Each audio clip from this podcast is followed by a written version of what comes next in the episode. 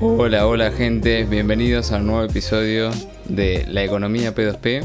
Estamos hoy nuevamente aquí con Leo. ¿Cómo estás, Leo? Todo bien, todo bien. ¿Y vos? ¿Qué tal estás? ¿Y todo tranquilo? Todo bien, todo bien. de estar acá de nuevo, como siempre. Gracias por la invitación. Estás invitado acá, tranquilo. Estoy invitado, me alegro. Me alegro de estar invitado a este podcast, la verdad. Si no, me sentiría Medio, apartado. Te cedemos el privilegio. Por favor, por favor. Así que bueno, eh, el día de hoy tenemos un episodio especial. Todos los episodios, ya lo saben, acá son especiales. Siempre queremos traerles lo mejor, lo más nuevo y lo último acerca del mundo de Bitcoin Cash. Y que queremos, lo que queremos también es presentarles a ustedes qué es lo que se viene y qué es eh, lo que ya se puede utilizar, ¿no? Eh, para obviamente mejorar esta experiencia peer-to-peer. Después de todo, el podcast se llama La economía P2P. Si promovemos cosas que no sean peer-to-peer, de persona a persona, de alguna manera estamos yendo un poco en contra de esa filosofía, ¿no? Entonces, como saben, eh, estamos enfocados en, todo lo que tenga que ver con eh, la economía directa, voluntaria, libre, utilizar una moneda que nos acompañe en ese proceso y llegar a un objetivo de fondo que es mayor libertad económica, libertad eh, para las personas de utilizar el dinero como mejor crean conveniente, separación de moneda y Estado. Esto sabemos que es algo que va a ser muy difícil lograr hoy en día sin eh, una moneda digital que sea verdaderamente descentralizada, que sea verdaderamente libre, que tenga la capacidad de absorber la cantidad de transacciones que van a estar ocurriendo si esto es adoptado masivamente.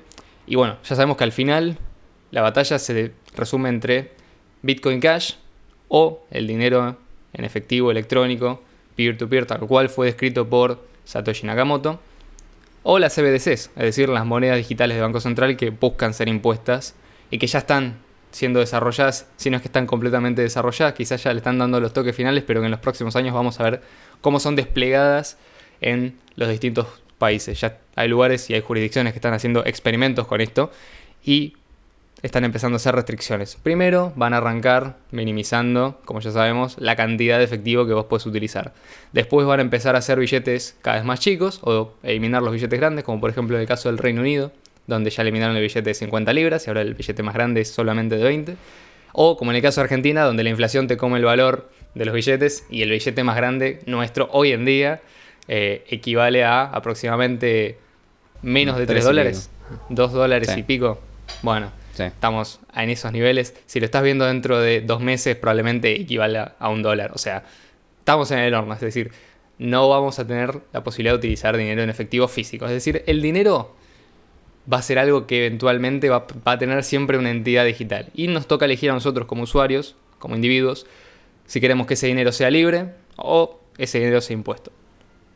Entonces, para esto, y para seguir llevando la información como lo hacemos desde la economía P2P, hace un tiempo ya eh, presenté un, proyecto que fue bien recibido por la comunidad y que eventualmente recibió el financiamiento que se solicitaba, que es Bitcoin Cash Academy.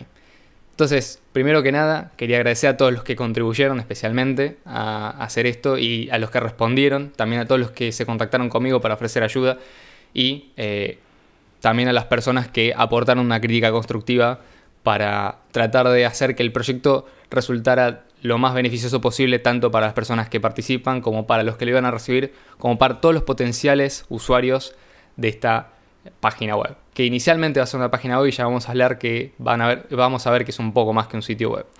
Entonces, para todos los que estén interesados, el sitio del Flipstarter es flipstarter.bch.education.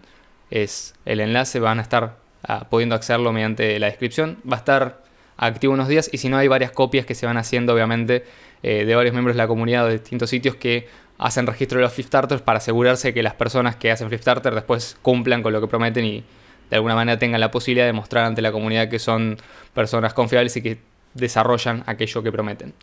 Entonces, para comentar un poco, podríamos arrancar por qué es Bitcoin Cash Academy o a qué apunta.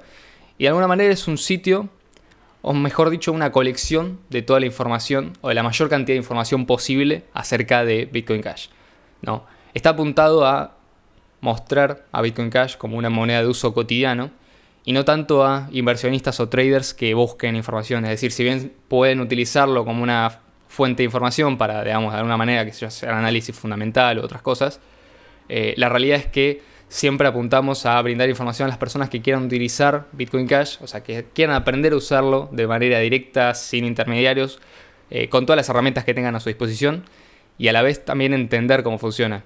Entonces vamos a tener dos secciones principales que serían digamos, las secciones de tutoriales, donde vas a poder aprender a utilizar las distintas herramientas, desde cómo instalarte una billetera y cómo hacer la copia de seguridad, que es lo más básico, hasta, por ejemplo, cómo hacer Cash Fusion para obtener mayor privacidad, cómo configurar diferentes herramientas o cómo utilizarlo para eh, poder maximizar la privacidad y la seguridad que obtenés de Bitcoin Cash, y hasta incluso cómo, por ejemplo, hacer una remesa o cómo enviar dinero de un país a otro. Esto se puede hacer con Bitcoin Cash eh, y va a estar explicado.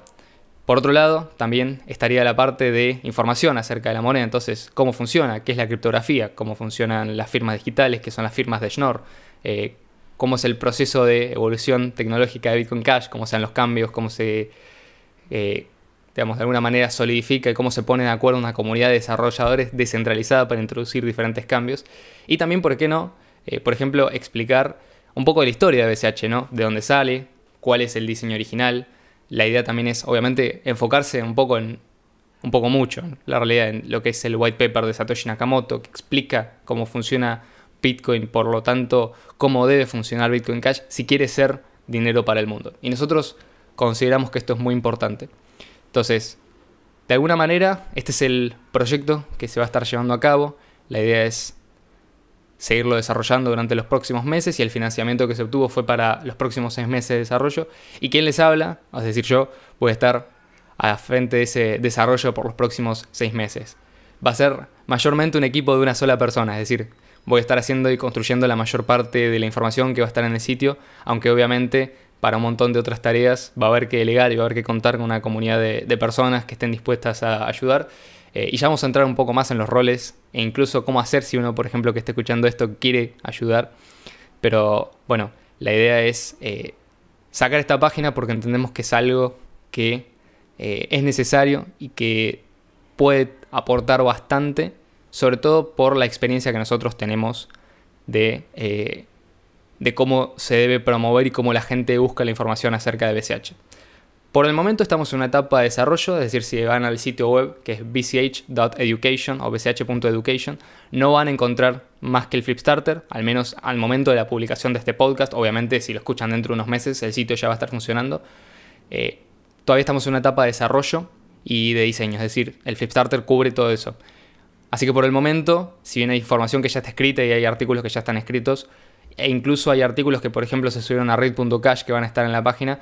La realidad es que todavía tenemos que buscar la forma de presentarlo de la mejor manera posible, porque nos vamos a estar enfocando en que el sitio no solamente sea fácil, fácilmente accesible por cualquiera, sino que además eh, sea liviano y cargue rápido. Entonces, por ejemplo, yo quiero que una persona si busca algo sobre Bitcoin Cash o le pasan un enlace de la página, lo abra y tarde menos de un segundo en cargar o un segundo como, como máximo. Entonces, eh, es muy difícil hacer desarrollo web hoy en día sin meter un montón de cosas que inflan e hinchan el sitio web.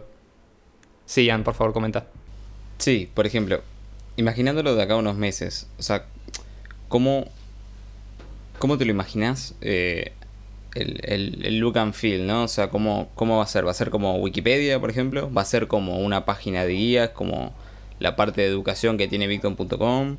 Eh, pues creo que esa es más preguntas frecuentes y alguna que otra guía. Eh, ¿Cómo es el...?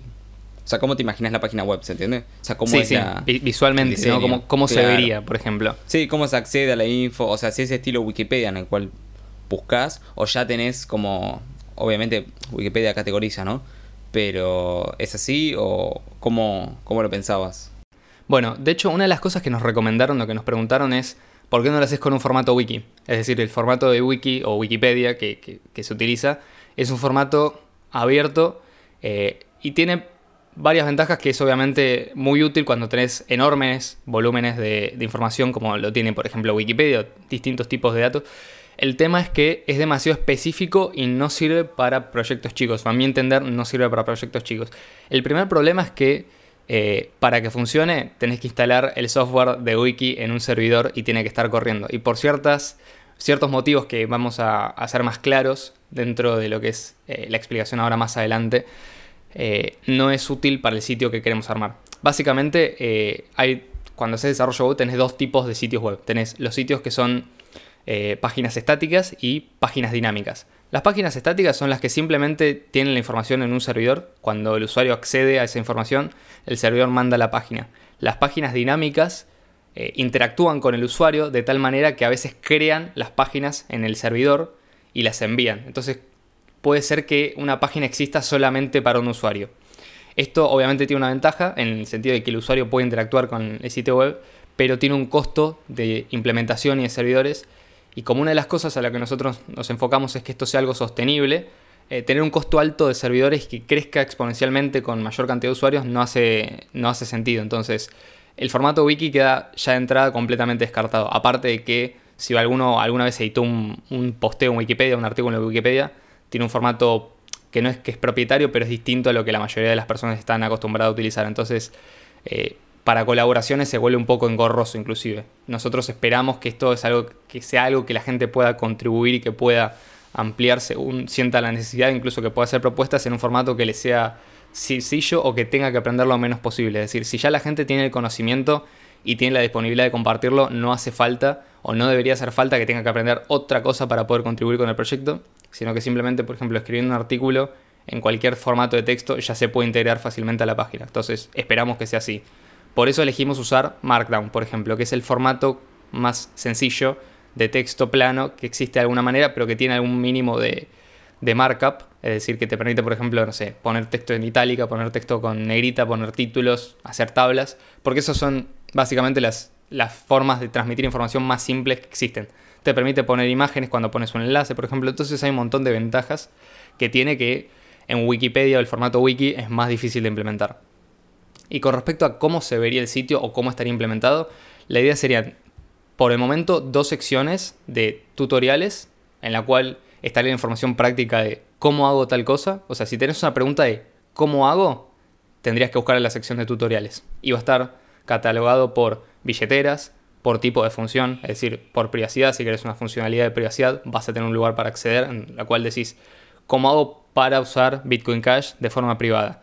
Eh, cómo hago para usar Electron Cash, por ejemplo. ¿Cómo hago para recuperar mi billetera de bitcoin.com si la quiero usar en Electron Cash? ¿Cómo hago para usar tokens SLP, por ejemplo? Que esto es algo que por ahí es medio difícil de encontrar y que cuando una persona pregunta, ¿no? En algún foro, a veces cuesta mucho explicar porque es un montón de información y no está disponible en un solo lugar, sino que a lo mejor está esparcida en varios lugares o hay que buscar en en un foro una respuesta en particular o no está disponible en todos los idiomas. Entonces, este es el tipo de información que queremos brindar. Y por otro lado es, están las preguntas de cómo funciona. ¿Cómo funciona el algoritmo de firma de Bitcoin Cash? ¿Por qué Bitcoin Cash es más seguro que usar una tarjeta de crédito? Que es una, pregunta que podría tener cualquier usuario. ¿Cómo hago para aceptar Bitcoin Cash en mi negocio? ¿Por qué, o por, mejor dicho, ¿por qué me conviene aceptar Bitcoin Cash en mi negocio? Esto es, son artículos de, del tipo informativo. Entonces, a lo que apuntan es justamente a llenar el conocimiento del usuario y a subir el nivel técnico de la comunidad. Y una de las razones, y acá ya medio iríamos un poco al por qué, y creo que Ian ha tenido experiencia con esto también porque ha sido una de las principales personas que se ha encargado de mostrar a la gente, a los, especialmente a los comercios, sobre cómo se utiliza BCH, pero también está presente en el grupo de Telegram de Bitcoin Cash Argentina. Eh, nos pasa mucho, por ejemplo, que cuando entra alguien nuevo, pueden pasar dos cosas. O simplemente lee el texto y por ahí como la conversación viene medio armada, no se anima a participar o siente que su pregunta puede quedar incómoda, aunque esto desde ya les avisamos que cualquier pregunta que hagan van a obtener respuesta. O por otro lado, preguntan y preguntan la mayoría de las veces algo que ya se preguntó antes en otro lado. Entonces, lo que ocurre muchas veces es duplicación de la información. Entonces, lo que pasa es que hay personas que se dedican a responderle a los usuarios que responden varias veces lo mismo, que obviamente lo hacen de la mejor onda, pero tiene el problema de que por ahí podrían haber escrito eso una sola vez y cuando el usuario vuelve a preguntar o cuando otro usuario vuelve a preguntar exactamente lo mismo, puede enviar esa referencia. Bueno, a partir de este sitio tendrían esa referencia, porque por ejemplo podrían tener un tutorial de cómo importar su billetera bitcoin.com en otra aplicación o en otro lugar y tendrían acceso a esa información. Entonces cuando preguntan, la respuesta sería el enlace al sitio. Y a partir de ahí, no solamente conocen la respuesta a la pregunta, sino que conocen el sitio y tienen para investigar de lo que quieran. Y hay mucha gente que le gusta ser autodidacta y que puede consultar en la página y que ya si tienen dudas puntuales o no entendieron algo, quieren entender más a profundidad, ahí a lo mejor es cuando vale más la pregunta, porque ahí estarían preguntando cosas que no se preguntaron antes. Entonces, de alguna manera también es beneficioso para el grupo porque de alguna manera es más eficiente, entre comillas, el tema de preguntar. Y esto es algo que a mí me gustaría ver, obviamente. O sea, en un principio sería contenido, o sea, el, por ejemplo, abro un artículo y tendría, eh, o una guía, ¿no? Por ejemplo, tendría imágenes y, y texto, básicamente. Exacto. Sí, sí. De hecho, eh, la idea es crear dentro de lo posible guías que estén completamente ilustradas. O sea, por ejemplo, que si vos estás leyendo una guía sobre cómo importar la billetera bitcoin.com en Electron Cash, tengas imágenes, no, no simplemente que sea texto. Y que esas imágenes tengan relación con lo que dice el texto y que estén disponibles en varios idiomas, que esto es algo, que es algo importante. Eh, porque por ahí si es solamente texto, eh, está muy bien, pero es medio complicado, ¿no? De seguir a veces, o es más claro, hay gente que es más visual. Por el momento no apuntamos a hacer material de video, eh, porque hostearlo en la página suele ser relativamente caro, o sea, el espacio de almacenamiento es caro en internet, y muchos videos se pueden hacer muy pesados en muy poco tiempo, y como queremos también integrarlo con otras tecnologías, que ya vamos a entrar más en detalle, eh, por el momento no sería como la idea tener muchos videos, pero sí imágenes que acompañen al texto de hecho hay un artículo que podemos linkear en, la descripción que es el de, por ejemplo, cómo utilizar Cash Fusion. Que es un poco la idea de cómo sería un artículo de tutorial del sitio Bitcoin Cash Academy. Básicamente un texto explicado extensivamente, paso a paso, de cómo hacer una determinada cosa. Entonces, esa es un poco la idea. Entonces, la idea es que también los artículos sean como... no sean artículos como o sea, ¿a, qué me refiero, no? Tus tres primeros pasos en cripto. No, eso no. Exactamente. No, no son artículos de blogs, más. Eh, claro, exactamente. Son artículos que perduran mejor con el tiempo y que si cambia alguna información se pueden actualizar. El problema es que exactamente en los blogs, cuando te ponen ese tipo de artículos, ¿qué, es lo que tenés que hacer, viste, para entrar en cripto? Es como, está, está bien, o sea, es clickbait, te, eh, vos entras y lees el artículo, pero ya la información va a quedar desactualizada. Si lo lees dentro de un año, probablemente mm, lo que diga ahí o va a estar desactualizado. el código de referido ya venció. Que el código de referido ya venció, exactamente. Es como. Eh, no, no apunta a ser algo que sea sostenible, ¿no? Que está vinculado con un tiempo y un lugar específico, una fecha. No. Va a ser algo más de un tutorial que dure con el tiempo. Entonces, cuando algo se modifique, se pueda modificar en todos lados, ¿no? Que sea fácil de cambiar. Eh, no, va a ser ese artículo clásico de, blog cripto de cómo descargarte esta billetera y empezar a ganar en, NFT. No sé, existe, pero no. Este, la realidad es que no apuntamos a eso justamente, porque no, apuntamos al usuario que viene por el hype, sino al usuario que quiere realmente aprender cómo se usa BCH eh, y también al usuario que quiere explicarle a otras personas, por ejemplo, cómo se usa BCH. A veces, qué sé yo, yo puedo ser un excelente usuario de BCH, hay gente que no tiene la capacidad de explicar fácilmente. Entonces, con un recurso como este, puede enviar un enlace a una persona y decir, che, mira qué bueno que está esto, eh, fíjate cómo se usa, o mira cómo funciona tal cosa. Y así la gente también puede compartir, incluso gente que por ahí no tiene, entre comillas, el don de la comunicación, eh, pero que sí tiene ganas de compartirlo con otras personas. Aunque en mi experiencia lo que he visto en la comunidad de BCH es que el nivel es bastante alto en cuanto al conocimiento técnico. Bueno, apuntamos a que esto sea un recurso que les permita a la gente seguir creciendo técnicamente eh, y desde el punto de vista del usuario. Mientras más gente sepa cómo se hacen las cosas y cómo funcionan, mejor para Bitcoin Cash, obviamente. O sea, la regla en los artículos va a ser la atemporalidad.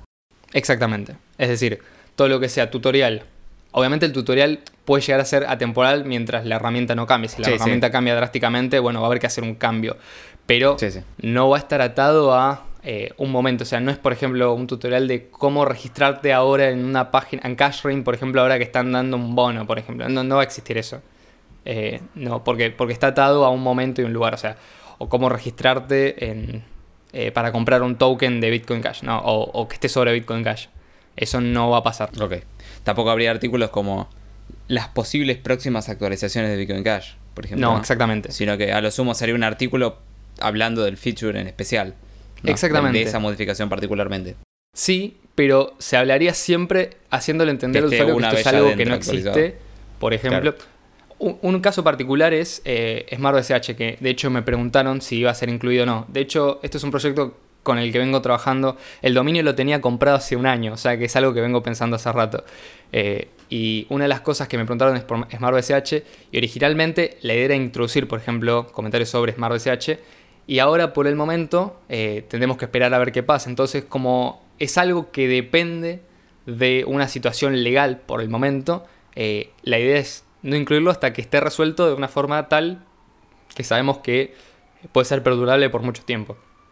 Pero, por ejemplo, no, no va a ser así como, como vos decís. O sea, la idea es justamente una cierta temporalidad, un cierto, una cierta permanencia de los artículos que sea útil. Es decir, que yo le comparta a alguien cómo importar la billetera eh, de un lugar a otro, va a ser más o menos lo mismo de acá a cinco años, esperemos. ¿no? Si no cambia drásticamente la tecnología, va a ser eso.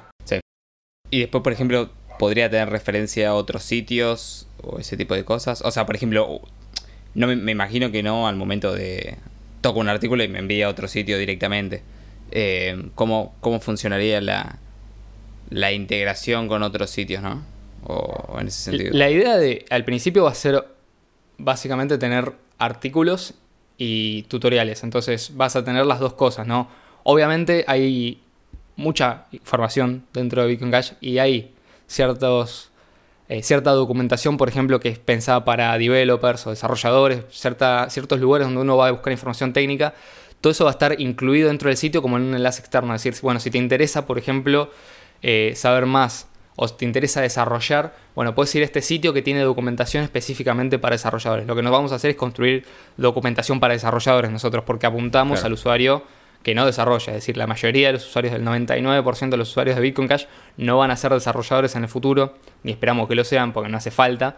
Simplemente van a ser personas que quieran aprender a utilizar la moneda. Si sos un desarrollador, vas a tener igualmente una- un enlace externo, una información o una página donde vos puedas, por ejemplo, leer cómo funciona el protocolo, leer cómo está implementado, eh, etc.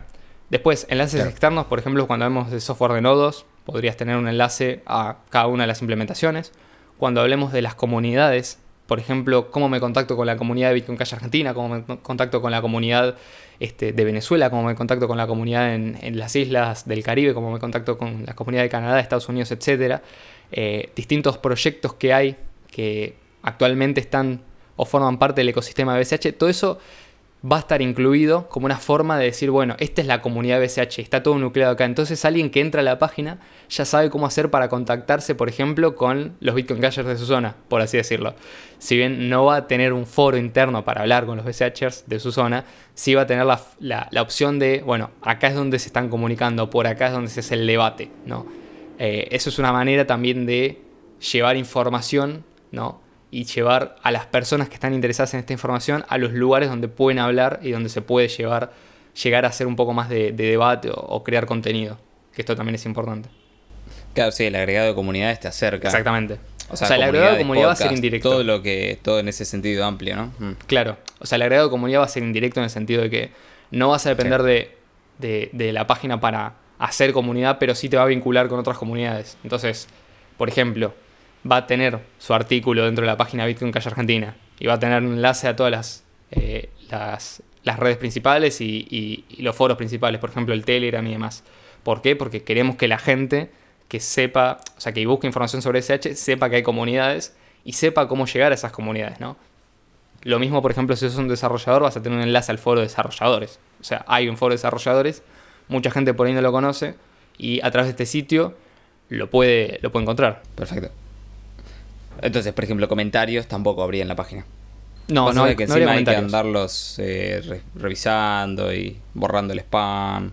Sí, y necesitas de nuevo que sea una página web dinámica, cosa que Sí. no es compatible con la idea original de que sea liviana y que además sea fácil de mantener y que además eh, Claro. sea compatible con otras tecnologías que vamos a entrar más adelante. Claro. Entonces, a priori tendrías dos secciones: guías y artículos, vamos a llamarlos. Exactamente. Y dentro de ambas secciones, ambas estarían categorizadas. Exacto. Entonces, las principales categorías, que son las que se describieron en el Flipstarter, obviamente pueden variar un poco según la necesidad o por ahí algunas se relacionan, pero la idea es protocolo Bitcoin con respecto a, por ejemplo, cómo funciona, porque hay un montón de personas que... para nosotros el protocolo de Bitcoin es no solamente una cuestión técnica, sino además es el modelo de incentivos de, Satoshi. ¿no? El protocolo de Bitcoin tiene un modelo de incentivos, entonces explicarlo desde lo técnico puede ayudar a un montón de personas a entender, bueno, por qué BCH sí y por qué otras monedas no cumplen con esto. Después, obviamente, sección de comunidad, donde vamos a hacer referencia a las distintas comunidades o los distintos lugares donde uno puede acercarse para contactarse con otros Bitcoin Cashers, para saber más sobre la tecnología, para hacer nicho en, la comunidad y demás. Eh, una sección de criptografía, que la idea es obviamente tratar de explicar cómo funcionan los distintos tipos de algoritmos de criptografía, cómo funcionan algunas características de Bitcoin Cash y a partir de ahí, obviamente la idea no es que la persona que lo lea sea, se vuelva una experta o se vuelva un criptógrafo, pero sí que por lo menos se entienda, bueno, por qué Bitcoin Cash es más seguro, por ejemplo, que una tarjeta de crédito, ¿no? Y que de alguna manera esté accesible para que cualquiera que lo lea o la mayoría de las personas que lo lea puedan entender, ok, esta es la ventaja, ¿no? Porque cuando la gente te diga, no, pero mi banco también tiene cifrado. Bueno, pero ¿en qué se diferencia el cifrado que puede llegar a tener tu banco con la tecnología que usa BCH, ¿no? Aunque muchas veces pasa que los algoritmos se repiten, ¿no? Eh, bueno, parece que es la misma tecnología, la realidad es que no, no, hay una diferencia clave y bueno, la idea es explicarlo desde esa sección. Obviamente no puede faltar para nosotros economía, la economía es importantísima y en particular entender los incentivos correctos y los modelos económicos correctos que explican cómo funcionan las relaciones entre personas, ¿no? porque en definitiva todas las relaciones entre humanos tienen una componente económica. Bueno, entender los fundamentos de la economía según las teorías correctas va a ser importante y obviamente se va a explicar eso también ahí. Eh, siempre vinculado a BCH, ¿no? Y mostrando cómo BCH de alguna manera cumple con todos los requisitos que tiene que tener una buena moneda, por ejemplo. Y acá, Ian, desde ya te voy a pedir permiso para de los artículos que escribiste, porque están excelentes. Después, una sección explicando la privacidad. Y acá incluso podríamos llegar a comparar. O sea, si bien no queremos. Otra de las cosas que no quería hacer era comparar con monedas mm. específicas, ¿no? Porque esto también puede variar. Las otras. O sea, ya tendría que, por ejemplo, para mantener actualizado esa sección, habría que estar siguiendo otros proyectos. Y la realidad es que. No es que no me interese, pero quiero enfocarme en BCH. Entonces es importante. Pero, por ejemplo. Eh, podría llegarse a tocar algo con respecto a Monero, ¿no? o que por lo menos la gente vea que Bitcoin Cash puede llegar a ser tan privado como Monero, o que hay tecnologías que permiten utilizar Bitcoin Cash de forma privada. Entonces, como la privacidad es algo fundamental y es algo necesario para cualquier sistema económico libre, bueno, es importante explicar cómo Bitcoin Cash puede ser privado y qué se entiende por una cadena de bloques transparente y cuál es la verdadera expectativa de privacidad que puede tener un usuario, ¿no? Que no se creen expectativas falsas ni se malinterprete lo que se hace con respecto a la privacidad en Bitcoin Cash. Y cuáles obviamente no van a ser las cosas que no van a pasar en BCH o no deberían pasar, como por ejemplo gente que pide que se actualice el protocolo para esconder los montos o para medio como se hizo en Monero. Eh, bueno, esto es algo que se va a explicar. Después obviamente una sección de seguridad y seguridad es súper amplio, ¿no? Pero va a haber seguridad desde cómo funciona, por ejemplo, la criptografía de clave privada para entender por qué vos tenés que tener las llaves privadas y no un exchange. Entender eh, cómo funciona la seguridad de una hardware wallet, ¿no? ¿Por qué es mejor tener una hardware wallet o cómo hacer para mantener siempre la custodia? seguridad se va a estar enfocando en cómo haces vos para estar siempre en control de tus monedas. Y no solamente tener una hardware wallet, es, bueno, ahora tengo una hardware wallet, ¿cómo la protejo? ¿Qué es una passphrase? ¿Cómo uso la palabra número 25? ¿no? Eh, ¿Qué opciones hay? ¿no? ¿Es mejor una hardware wallet que tenga elemento seguro o una que no lo tenga? Y estas son cosas que si bien obviamente pueden variar, dependiendo del producto, dependiendo del tipo de implementación que haya, la realidad es que es importante y vale la pena tenerlo siempre actualizado y siempre, siempre en referencia en la página. Después otra sección que no podía faltar es la sección de comercios. O sea, por ejemplo, si es un comercio vas a tener una guía tras guía explicándote cómo aceptar BSH en tu negocio, qué es prom.cash, cómo usar prom.cash, o cómo por lo menos conectarte con la gente de prom.cash cómo utilizarla, por ejemplo, eh, cómo utilizar tienda BCH para recibir Bitcoin Cash en tu negocio, qué es un XPAO, cómo configurar el XPAO para recibir siempre en tu negocio. Eso va a estar completamente explicado. Después, obviamente, información más general que puede ser útil para cualquier usuario, desde cómo instalar una billetera hasta cómo configurar, o esto que mencionaba, cómo mover tus monedas o entender eh, lo básico, ¿no? eh, como una especie de punto de entrada para la persona que está bien, está interesada pero no quiere aprender directamente cómo es la criptografía, aunque si lo quiere hacer lo va a poder hacer, pero siempre se arranca por lo esencial. Y obviamente también, por último, eh, una, una sección dedicada a protocolos abiertos, como por ejemplo AnyHedge, que es un protocolo, que explican qué se puede hacer desde el punto de las finanzas descentralizadas sobre BCH. Entonces va a ser muy importante y esto es algo con lo que quiero trabajar en conjunto con otras personas de la comunidad, especialmente con General Protocols, para poner información acerca de los diferentes productos de DeFi que existan en eh, Bitcoin Cash. Y obviamente vamos a hacer referencia con nombre y apellido a las páginas, obviamente siempre manteniendo distancia en el sentido de decir, bueno, puede ser que haya cosas que son más descentralizadas que otras o que requieran algún nivel de confianza, pero siempre explicándole al usuario cuáles son los riesgos. Y obviamente algo que ya dijimos de entrada que no íbamos a hacer es dar recomendaciones de inversión. O sea, esto no es un sitio para decirle a la gente, che, venía a invertir todo tu dinero en BCH, como hacen algunas personas del lado de BTC. Esto es simplemente un sitio con información para que quiera entender cómo funciona la tecnología y qué, qué cosas puede hacer con Bitcoin Cash. Entonces, obviamente que tenemos que hacer referencia a todos los productos que hay, a todo el ecosistema que está creado. ¿Por qué? Porque queremos que la gente que entra acá vea todo el desarrollo todo el potencial de crecimiento que tiene BCH y todo lo que le falta crecer. Esto de alguna manera es un poco también la justificación de por qué vamos a hablar de protocolos específicos. Ahora, por ejemplo, vos nombraste que esto va a ser de diseño abierto y accesible. Bueno, ¿cómo, cómo es? O sea, porque por ejemplo, una forma de integrarlo sería la más sencilla de todas, es un botón que diga academia, por ejemplo, en tu billetera, en tu página, lo que sea, y básicamente te envíe a la página web. Eh, Exactamente. Eso sería como, como un nivel cero o, uno de, integración, ¿no? Sí, sí, sí. Eh, ¿Cuáles serían como los próximos? Mira, hay un montón de cosas que se puede hacer. La realidad es que eh, muchas de las cosas, por ejemplo, es. Eh, bueno, una, una es, por ejemplo, esa que vos mencionabas de tener una billetera. Vos entras a la billetera, tenés distintas secciones y te abre dentro de la misma billetera una página, ¿no? Con las guías, por ejemplo, para utilizar esa billetera. O con artículos explicando qué es BCH, cómo se utiliza y demás. Una de mis ideas, por ejemplo, es que la misma billetera cuando vos te la descargues tenga ya descargada la versión eh, fuera de línea de esa misma guía para que vos la puedas consultar independientemente de si tenés conexión o no. Si vos necesitas información acerca de BCH, que la puedas tener. Y por esto es importante que la guía sea lo más liviana y lo más accesible posible. Es decir, que todo lo que sea tutorial y demás eh, ocupe relativamente poco espacio para que cuando una persona se la baje dentro de una aplicación no tenga que andar, digamos, de alguna manera eh, conectándose a internet o descargando videos o entrando a sitios web que tienen un montón de, configuraciones y que te pregunta por las cookies y que vos tenés que andar desactivando y que de golpe vos desplazás la pantalla del, navegador y no se mueve o hay, hay, algo que anda mal, ¿viste? O tenés un, un navegador configurado como ultra privado y se te rompe todo el sitio web. Entonces, lo que apuntamos es que eso no ocurra. Otra de las funciones que podríamos implementar en el futuro es una especie de API, aunque esto sería más como una base de datos en la cual cada billetera pueda agarrar ¿no? Distintos elementos que necesite para construir una interfaz que explique cómo funciona su billetera o cómo funcionan distintas características. Entonces, por ejemplo, si el día de mañana una billetera integra Cash Fusion, ¿no? una billetera móvil, por ejemplo, puedes tener al lado un botón que sea como una especie de signo de pregunta, donde vos tocas y te aparece un pop-up, ¿no? Que te explica qué es Cash Fusion y ese pop-up viene directamente de Bitcoin Cash Academy. Entonces esa es una de las cosas que se pueden hacer integrando esta tecnología dentro de las billeteras. O sea, al principio arranca como una especie de sitio web, pero se termina convirtiendo en una base de datos accesible, pública y que a la que cualquiera potencialmente podría colaborar, ¿no? Que cualquiera podría forquear y demás.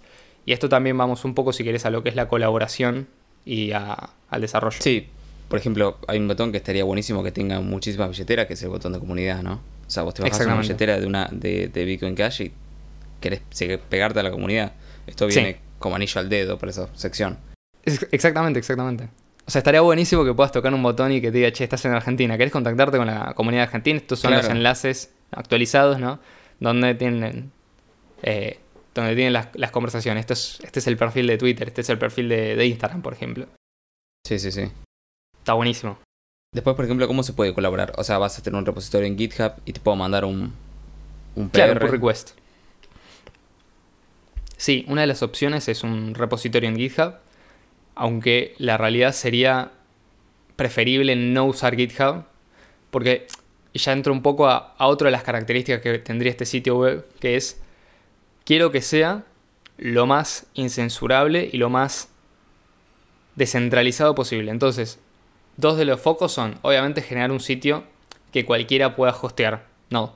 Entonces, una vez que logras eso, donde realmente es beneficioso tener múltiples copias de algo que no se va a modificar grandemente, porque la realidad es que los primeros seis meses es cuando el sitio va a sufrir los mayores cambios.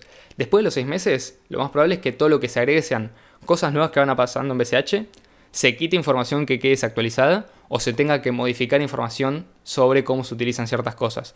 Pero la realidad es que después el sitio se mantiene la mayor parte de la información estática o sin cambios mayores.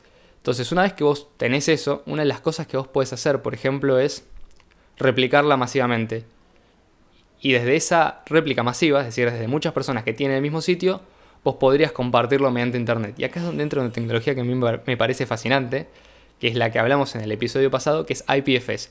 Uno de los objetivos del sitio es que vos lo puedas acceder desde IPFS. Entonces, por ejemplo, si tenés Brave configurado por IPFS, cuando vos entres a bch.education, automáticamente te va a cargar la versión de IPFS. No te va a cargar la versión desde el servidor desde el cual esté hosteado, sino que va a ir primero a lo descentralizado. Y automáticamente vos cuando revises el sitio desde Brave, lo que vas a estar haciendo también es descargarte y seguir compartiendo esa información. Entonces, lo que logramos es que si el día de mañana, por cualquier razón, el sitio llega a desaparecer o llega a ser censurado, igual sigue habiendo copias. Y una de las razones por las que no queremos usar GitHub es justamente porque tiene fama de censurar proyectos que buscan la privacidad y la libertad económica de los usuarios, como ocurrió por ejemplo con eh, Tornado.cash. Una de las cosas que ocurrió este año con eh, uno de los mayores protocolos de privacidad que existía en Ethereum. Lo que terminó sucediendo es que el sitio web se cayó, vos no podías acceder, pero desde IPFS podías seguir entrando a la aplicación. Entonces ahí ya tenés una de las grandes ventajas el repositorio en GitHub desapareció, pero tenés sistemas de repositorios que no dependen de, de, GitHub o de una sola corporación, sino que está replicado de alguna manera entre varios usuarios. Y bueno, ahí ya tenés otra de las ventajas ¿no? de tener eh, el, código fuente disponible en otro lado que no sea en GitHub. Si bien inicialmente lo más probable es que utilicemos GitHub por una cuestión de familiaridad, la realidad es que en el roadmap, en la hoja de ruta, en, el mediano plazo está reemplazarlo, ir por una alternativa mejor. Obviamente tendríamos que ver cuál de todas las opciones o alternativas que hay es la mejor, ¿no? Sí. Y después, por ejemplo, cuando hablabas del tema de que va a ser multilingüe, ¿cómo, cómo es que se logra eso? ¿Y en qué idiomas, no? Sí. Originalmente eh, la idea era tenerlo disponible en la mayor cantidad de idiomas posibles y esto obviamente es un desafío porque hay comunidades en un montón de lugares que no tienen acceso a información en su idioma. Entonces, si nosotros pensamos, bueno, Bitcoin Cash es una moneda que es para todo el mundo, y lo que queremos hacer es llevar esta información a justamente todo el mundo, no podemos esperar que todo el mundo aprenda inglés para aprender a usar esta tecnología. Entonces, lo más razonable sería tener una copia de la información en cada idioma. Obviamente esto es un problema en el sentido de que eh, requiere que alguien lo esté traduciendo. Sin embargo, gracias a redes neuronales, desarrollo y demás, hay ciertas eh, implementaciones de sitios que te permiten, por ejemplo, hacer excelentes traducciones con muy poco presupuesto, es decir, traducciones automáticas, pero manteniendo siempre un contexto y una coordinación entre todas las traducciones. Entonces lo que, vas lo que vamos a poder lograr es, utilizando un servicio externo, es traducir todos, todos estos textos que se van a producir originalmente en español e inglés a otros idiomas. Y inicialmente pensamos en, aparte obviamente español e inglés, chino mandarín. Hay una comunidad muy grande en Taiwán y queremos que ellos puedan seguir apoyándose de los contenidos que creemos para seguir promoviendo Bitcoin Cash. Portugués, eh, principalmente por las comunidades de Brasil y de Portugal. Y también eh, en francés, porque hay una comunidad que se está gestando en Canadá y queremos proveerles la información necesaria.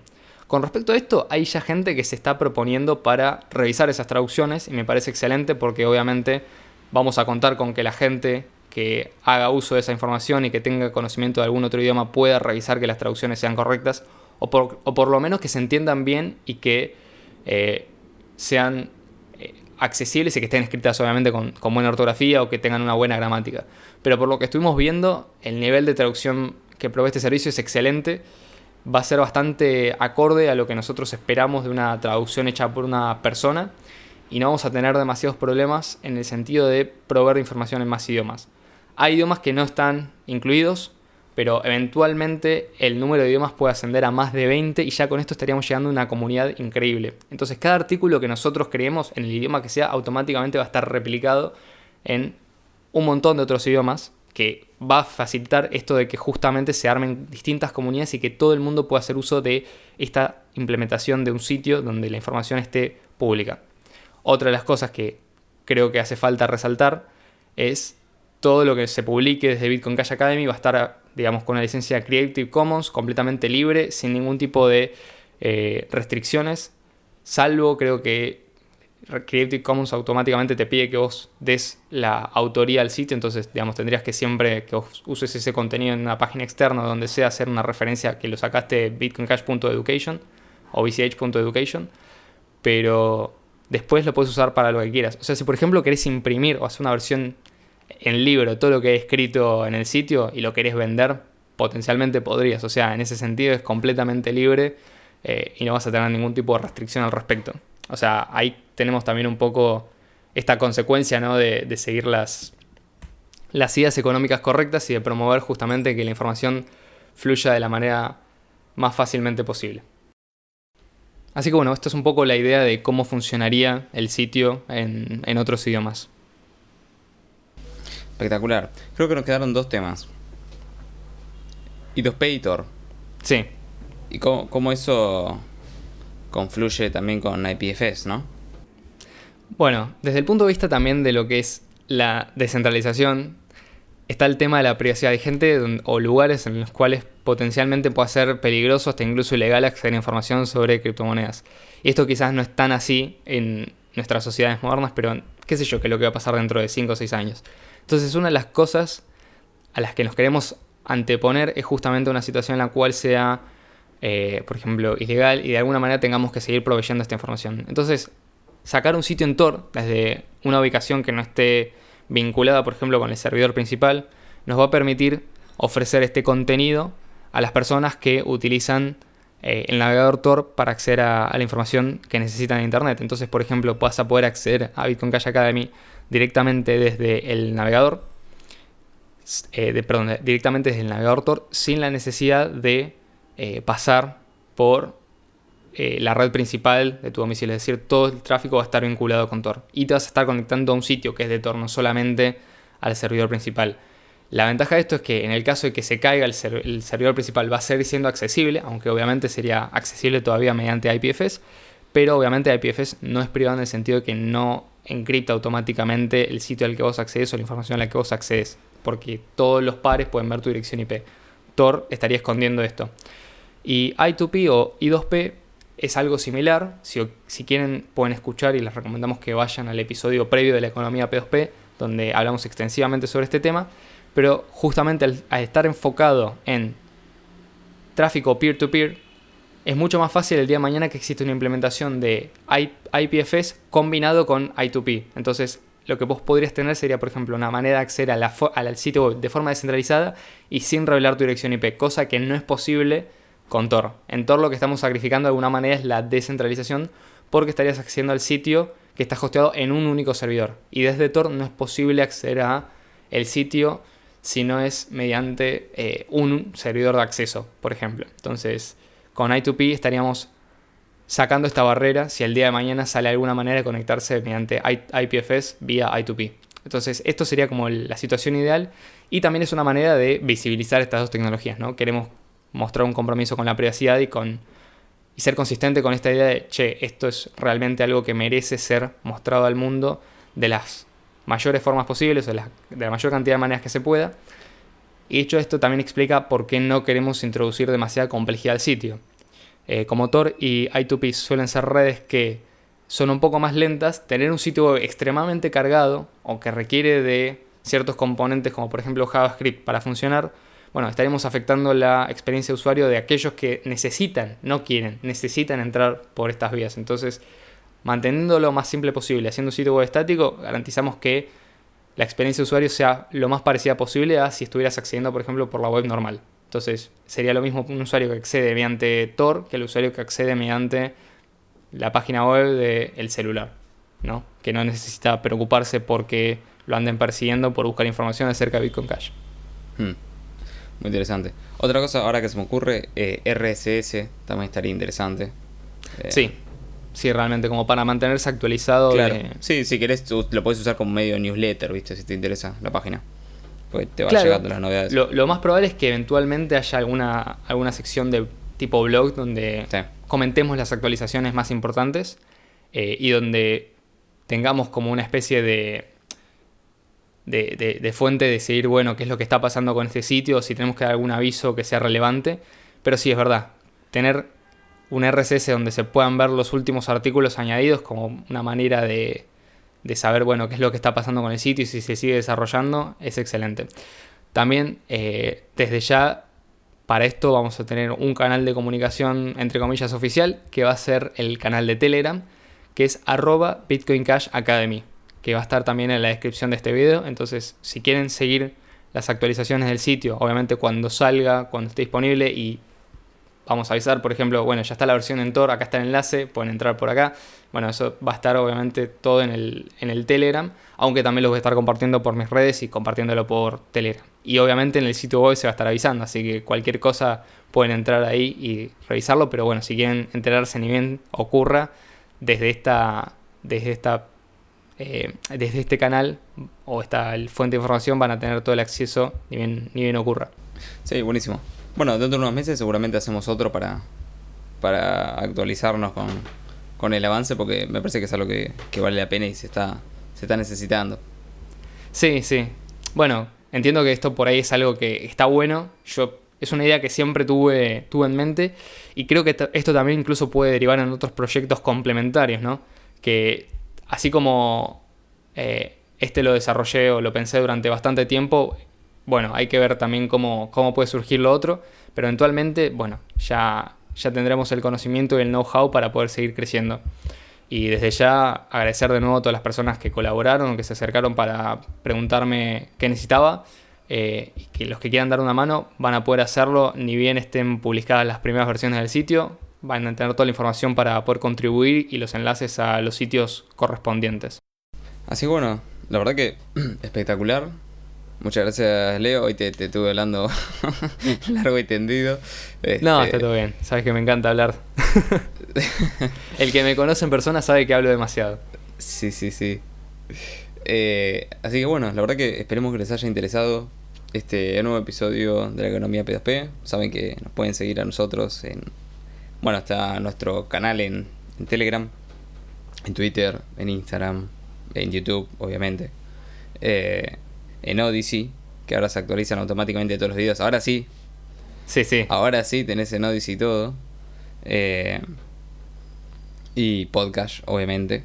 Sitio número uno para Creo que no mencionaste Anchor y Spotify, que también son Anchor importantes. Y Spotify, sí, sí. Y Google Y también en memo.cash, que es la red social exclusiva y privilegiada para los Bitcoin Cashers. Les recomiendo que lo utilicen.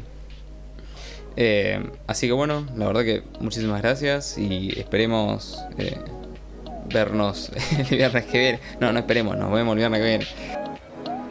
Así que bueno, saludos gente. Hasta luego. Chau, chau.